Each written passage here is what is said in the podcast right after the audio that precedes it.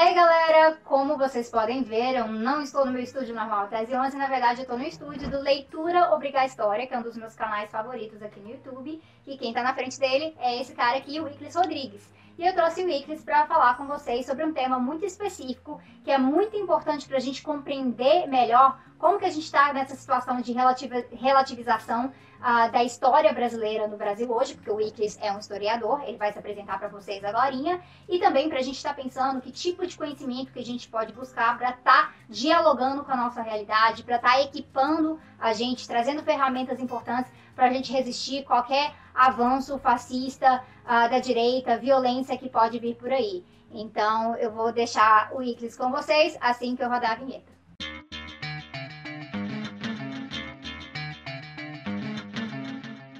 É, eu imagino que algumas pessoas que assistem o canal já conhecem, mas com certeza muitas ainda não.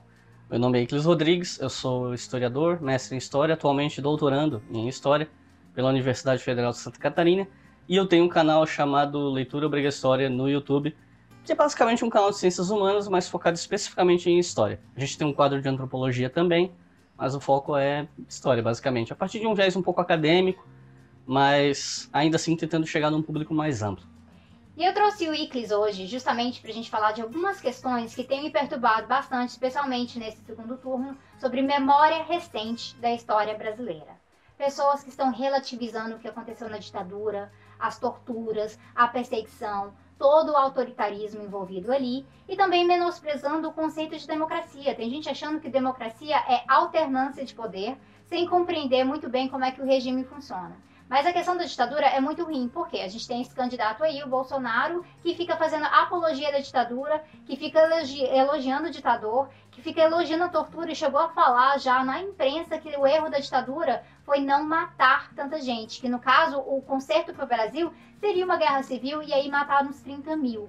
Isso é uma questão muito grave. E como o Iclis é um historiador, e ele trabalha bastante nessa área, eu acho importante a gente falar um pouquinho dessa questão da ditadura, né? Sim, e não só a questão da ditadura, porque eu imagino que alguns de vocês começaram a assistir esse vídeo esperando um grande debate factual sobre eventos que ocorreram durante a ditadura.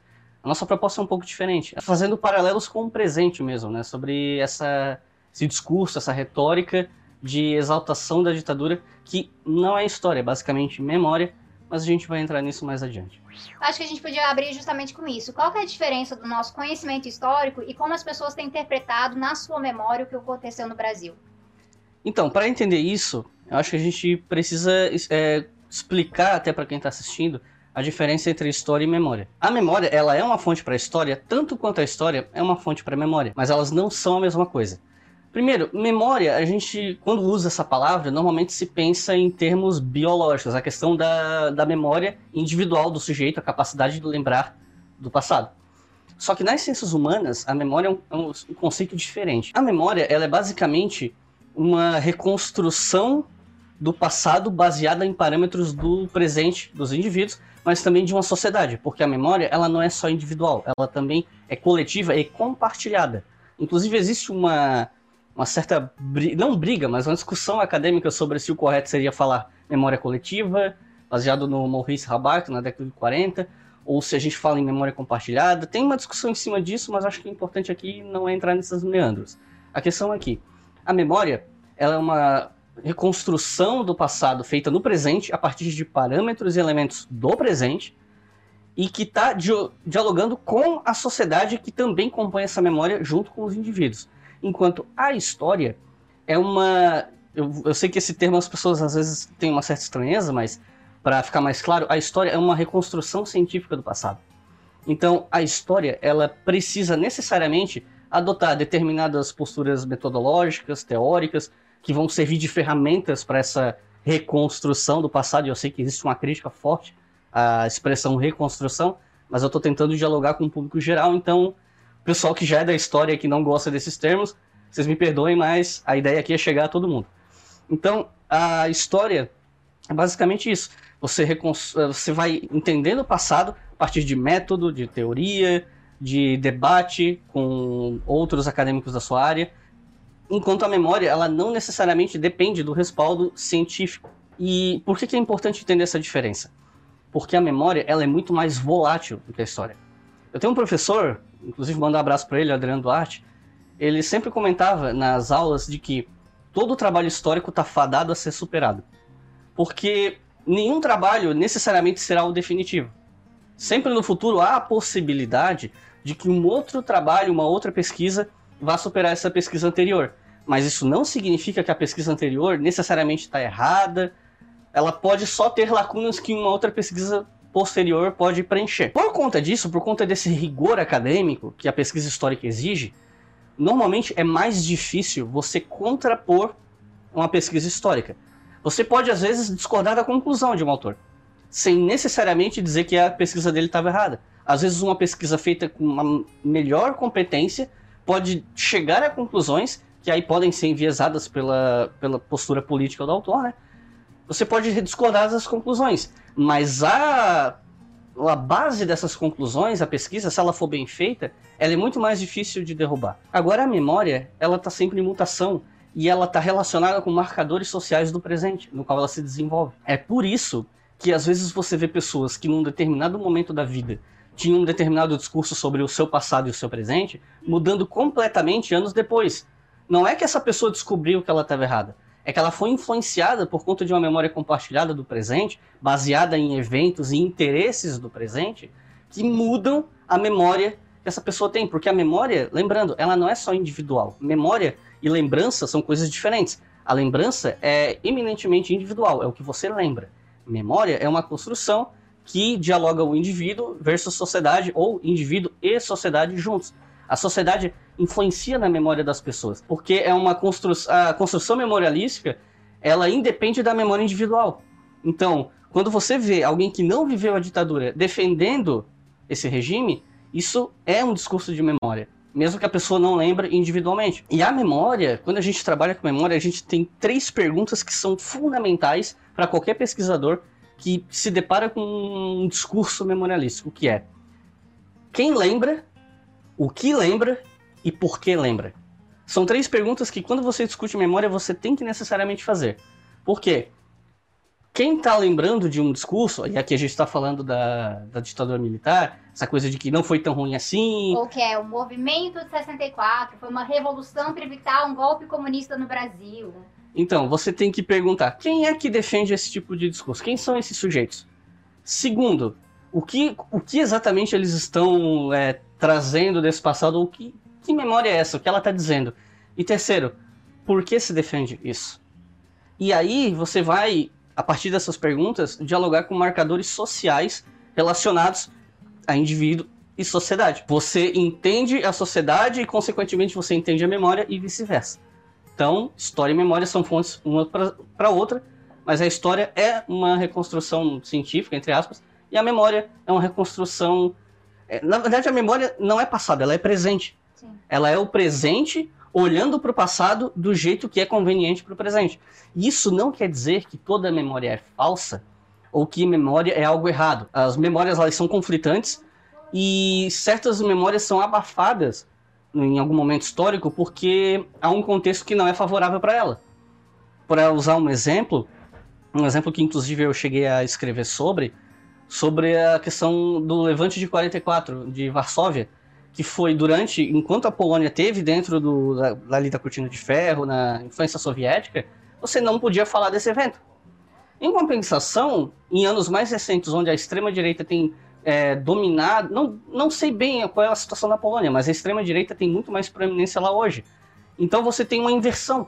Aqueles sujeitos da Segunda Guerra que antes você não podia falar se tornam os heróis da pátria. E aí tudo o que está relacionado ao passado né, de influência soviética, etc., esse passado ele é absolutamente rejeitado. Percebam, no momento você tem um discurso. Você tem uma mudança política completa, que acontece no decorrer de ali duas, três décadas, e a memória muda completamente. Por quê? Porque a memória é presente, não é passado. Há um projeto de memória no Brasil hoje, né? Sim. Eu acho que a gente pode falar dessa maneira. e é um projeto político que é encabeçado por um candidato específico, no caso Jair Bolsonaro, mas também há um grupo de pessoas atreladas a ele que contribuem para isso ideologicamente também. Então, revisionismo histórico entrou na moda, pessoas olhando, né, inclusive gente no YouTube fazendo isso, voltando uh, o seu olhar para o passado e tentando atrelar conceitos e significados específicos que não fariam sentido se você estivesse fazendo um trabalho histórico bastante sério. Então, eu acho que isso é bastante preocupante e tem influenciado as posições políticas no Brasil hoje. Mas aí, essa pergunta que o Eclis fez, eu achei muito importante por conta uh, dessa. Por quê, né? Por que, que essas pessoas tentam uh, minimizar, relativizar o que aconteceu na ditadura, ou, por exemplo, aquele caso clássico de falar: ah, não, se você era uma pessoa de bem, se você era um cidadão de bem, não teria acontecido nada com você na ditadura, porque a ditadura só matou e torturou bandido e comunista. É, inclusive, a gente pode até mencionar que várias das pessoas que sofreram abuso durante a, a, ditadura não eram consideradas comunistas por si próprias, não estavam envolvidas no movimento comunista, mas sim resistência a essa ditadura. Até militares foram torturados pelos militares, e não necessariamente militares comunistas. Um sujeito que alguns de vocês talvez já tenham ouvido falar, Rui Moreira Lima. Rui Moreira Lima, ele foi piloto da Força Aérea Brasileira durante a Segunda Guerra Mundial. Para os parâmetros brasileiros, ele foi um herói de guerra. Foi um dos quase 100 missões na Itália durante a Segunda Guerra. Esse sujeito, lembrando, militar, no golpe de 64, ele, ele era, comandava uma base aérea, eu, infelizmente eu não me recordo qual, e ele se colocou contra o golpe. Não necessariamente por simpatia ao João Goulart, mas porque ele era um legalista. Já na década de 40, de 30, 40, mais ou menos ali, especialmente 40, pelo que a gente está falando de Segunda Guerra e tal, ele já declarava, ele já dizia que ele não era favorável ao Vargas, mas que ele estava lá por uma questão de, dos valores individuais dele, de lutar contra o nazismo pelo que o nazismo representava. E que ele era legalista. Assim, olha, eu estou, se eu estou no exército ou na força aérea, eu vou defender a legalidade. E por conta disso, um ou dois dias depois, acho que foi em 2 de abril de 64, tiraram o comando da base aérea dele e ele ficou proibido de voar por, se não me engano, mais de 20 anos. Ele chegou a ser preso, ser interrogado, o filho dele foi torturado, que se não me engano acho que o filho dele já era adulto, só porque ele era um legalista, nunca foi um comunista. E depois que a ditadura acabou, ele continuou criticando a lei da anistia e dizendo que torturador era o tipo de pessoa mais desprezível que existia. Então assim, essa coisa de que, ah, porque só torturava quem não prestava, isso é balela. Isso é... isso é inaceitável. Você achar que existe algum tipo de tortura que é justificável acaba revelando muito mais sobre você do que é o conceito de tortura ou a sua memória histórica. Tem muita gente relativizando muita coisa que aconteceu no passado brasileiro sem ter um conhecimento histórico, científico do que ocorreu. Então, eu acho muito importante a gente falar sobre o porquê que a gente tem que voltar a estudar a história do Brasil e porque, inclusive, a disciplina de história está sendo massacrada, está sendo atacada por algumas dessas figuras, inclusive falando que historiadores estariam doutrinando e tudo mais, como essa galera do Escola Sem Partido fala, né? Você tem que mostrar os dois lados. História não é feita de dois lados, é feita de múltiplos lados e não necessariamente todos os lados necessariamente têm razão em algum aspecto. Sabe, eu já vi gente falando assim, ah, é, mas e o livro do Ustra? O Ustra era um torturador que estava tentando livrar o rabo dele caso a lei da anistia caísse em algum momento. Ele estava fazendo dele. Isso não é uma mostrar os dois lados. Isso é basicamente mentira, é falsificação histórica, pura e simples. Falsificação histórica não é lado. A gente tem que se posicionar contra esse tipo de coisa. Eu vivo dizendo, na história a gente tem, é, às vezes, coisas que são academicamente consenso e tem coisas que não são. Tem debates que ficam abertos para sempre, mesmo que a gente tenha um apego muito forte. E consenso acadêmico não é conspiracionismo e também não é brincadeira. E outra coisa que é importante, tem gente que acha que consenso acadêmico significa todos os acadêmicos do mundo concordarem com uma coisa. Não é. Todo consenso acadêmico de temas mais sensíveis sempre vai ter aquela meia dúzia de autores conspiracionistas e essa galera que tem uma rejeição à academia, rejeição à, à ciência, à pesquisa, vai se apegar a esses sujeitos para dizer: não, mas eu posso citar acadêmicos que falam o contrário só falar o contrário e só ter um diploma não é suficiente. O acadêmico em si, ele precisa ter respaldo dos seus pares. Por isso que análise de pares e debate acadêmico tem importância. Porque não é só falar e dizer, eu tenho umas provas aqui e pronto. Outra coisa, as pessoas não localizam as fontes no tempo e não analisam, eh, não analisam é, linha cronológica. Por exemplo, olha, tem essa fonte aqui do ano tal que diz isso. É, mas assim, essa fonte está inserida dentro de uma cronologia. Você pode pegar uma fonte que foi escrita por alguém numa época para provar algo, ignorando o fato que a mesma pessoa pode escrever algo anos depois, falando o contrário, porque ela muda de posição. Você pode falar assim: "Ah, mas o programa desse partido, ele diz isso". E como é que foi esse partido depois que ele entrou no poder? Ele seguiu o cronograma? Ele fez jus ao cronograma ou ao nome dele? Porque hoje em dia até nome de partido virou verdade universal, né? A gente tem partido que está no nosso Congresso que tem socialista no nome, mas é partido de centro-direita, né? Mas também não significa que você pode sair falando por aí que nunca teve direita no Brasil depois da abertura democrática, que a direita era só ditadura, e começar a relativizar falando que o Collor é de esquerda. Existem princípios, conceitos com os quais que a gente trabalha de uma forma muito séria. E é importante a gente ficar trabalhando uh, seriamente com vocês também no nosso processo de comunicação. E é importante que vocês também tentem acessar essas fontes. Não pegar uma coisa simplesmente porque foi dado ali ah, no, no, canal do Iclis, no meu canal. A gente está sempre colocando as referências justamente para isso, para você conferir com seus próprios olhos. E a partir disso, olhar o que você considera científico dentro daquela metodologia e o que, na verdade, é gente com um projeto político que não está levando a história a sério. Mas no caso da, da ditadura militar brasileira, há um consenso acadêmico. Sim em vários aspectos. Em geral, certas coisas são consensuais, como por exemplo, o fato de que não existia risco de um golpe comunista no Brasil.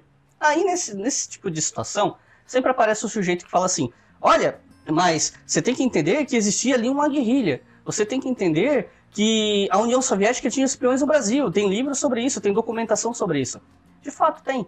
Só que existe uma diferença entre ter sujeitos que teriam vontade de empreender um golpe comunista, socialista, chame do que você quiser, chame de golpe, chame de revolução. E existe uma diferença entre querer e a diferença entre poder fazer. O, os socialistas no Brasil, nessa época, não tinham nenhuma força política, militar, econômica para empreender um, algo desse porte. Nunca tiveram. A única vez no Brasil que se tentou uma coisa que teve ali alguma chance foi na intentona comunista, que foi um desastre também. A gente não tá na universidade, não tá na academia brincando muito menos a gente está na academia sendo financiado pelo MEC, a Lei Rouanet, ou sei lá qual é a conspiração. A doutrinação marxista está falhando, gente. Está falhando. Falhando miseravelmente, eu tenho que dizer. Respeitem a hierarquia do conhecimento. hierarquia do conhecimento não é falácia da autoridade. São coisas diferentes que podem se entrelaçar, mas não são necessariamente a mesma coisa. Para e pensa. Você acha mesmo Sabe? Que a pessoa que ficou 5, 7, 10, 11 anos estudando o assunto, ela simplesmente foi doutrinada por forças que ela não conseguiu sequer perceber, e você, que não tem formação na área, sabe muito mais do que ela. Pensa bem assim, ó, faça uma autocrítica, tá? Você alguma vez já chegou para um engenheiro e falou que a obra dele está errada? Não, porque você tem a humildade de reconhecer que você não entende o suficiente da área dele para fazer uma crítica. Só que nas ciências humanas, como elas estão é, ligadas a coisas que a gente vive e sente, todo mundo se sente mais habilitado em falar. E é normal que as pessoas queiram falar, queiram se expressar. Faz parte do que é a vida em sociedade. Mas você acha mesmo que aquele cara que ficou 8, 10, 11 anos, ele era um boneco de barro que foi moldado por uma grande conspiração de doutrinação, que ele não tem autonomia de perceber as coisas por conta própria, de criticar o ambiente que ele está? Ou você acha que esse monte de quebra-pau que rola na universidade entre professor e aluno é o quê? São justamente alunos que têm uma percepção diferente. E aí eu não estou falando aqui de perseguição ideológica, tá? Eu estou falando quebra-pau no sentido do debate acadêmico. Por quê? Porque os alunos têm autonomia. Os alunos não são um bando de imbecis que entraram na universidade e estão lá sendo manipulados como se fossem fantoches. E é por isso que aí a gente entra na questão política em si. Se há pessoas nesse país relativizando o que aconteceu na ditadura militar no Brasil com o golpe de 64 e aí tentando desmerecer historiadores, o papel do historiador na sociedade, colocando que seriam simplesmente doutrinados pelo marxismo e tem gente comprando essa ideia, aí a gente tem um problema muito grande, que é de rejeição de um corpo de conhecimento que é reconhecido, inclusive, internacionalmente, simplesmente porque uma pessoa não concorda com aquilo. Então, por que, que a gente está fazendo esse vídeo final logo antes do segundo turno? Porque a ideia é a gente mostrar que a gente tem um trabalho muito grande de politiza politização aí pela frente. E esse trabalho de politização, ele passa por a gente pensar o conhecimento, a didática, a comunicação e resgatar nas pessoas o interesse por buscar esse tipo de informação, que são informações muito mais embasadas do que o achismo, opinião de um político bastante famoso por aí é muito importante porque tem pessoas porque não aconteceu nada com ela na época da ditadura militar ou porque elas não viveram o momento da ditadura militar, elas acham que isso traz para elas algum tipo de autoridade para estar tá falando sobre a ditadura. E aí os livros todos estariam errados. E o mais curioso é que essas pessoas às vezes escrevem assim: vai estudar, vai estudar história, e elas mesmas não estão indo atrás dessas fontes. E como o Iclis ele recomenda livros lá no Leitura Obrigar História, uma ideia que eu tive é ele recomendar um livro sobre a ditadura militar para a gente se equipar para esse processo agora no Brasil, fazer esse resgate histórico e tá trazendo esse resgate histórico para a memória atual do Brasil, não deixá-la ser deturpada por visões ou revisionistas realmente desonestas e que existem e que trazem um projeto político que é um projeto político conservador, um projeto político com um interesse de inspiração fascista realmente no Brasil, que vai estar tá, vai tá fazendo isso, na verdade, para tentar legitimar todos esses processos, caso eles voltem. Assim, quando, sei lá, o seu avô fala que ele se sentia mais seguro na época de, da ditadura, ele não necessariamente ele está mentindo com relação à questão da sensação de segurança. A violência no Brasil aumentou de fato nos últimos anos. A questão é que se faz uma correlação linear e descontextualizada como se, bom, na época era mais seguro para o meu avô. E na época era um regime militar. Logo, regime militar igual mais segurança. Só que não é assim que a sociedade funciona.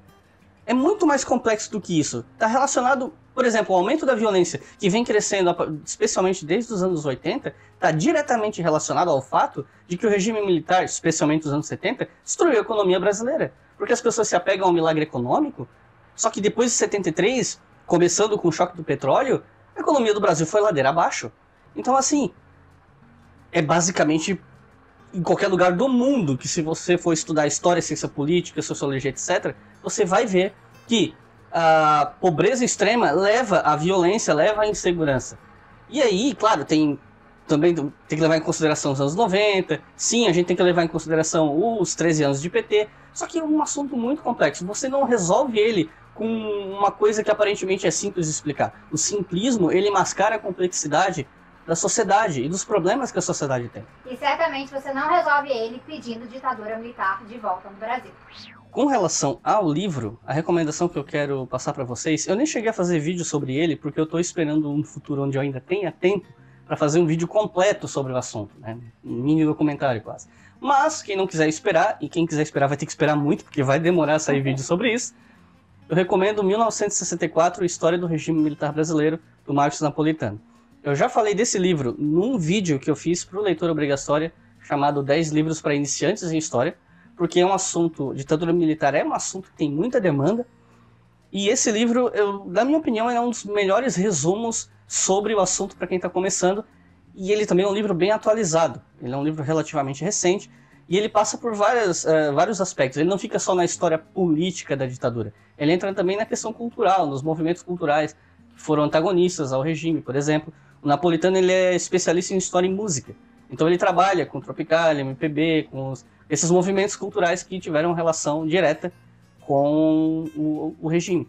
Então, para entender a ditadura, para começar a entender, esse livro aqui é uma excelente recomendação.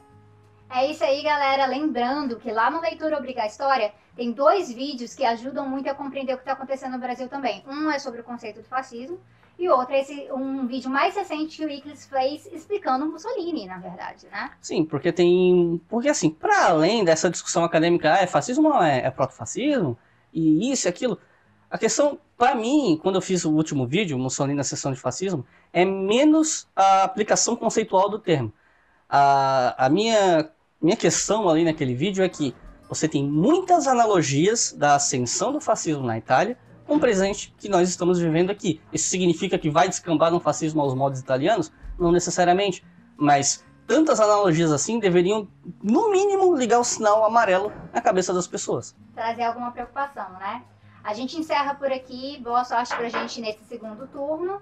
E logo mais eu vejo vocês de novo aqui no Tese 11. Tchau. Valeu.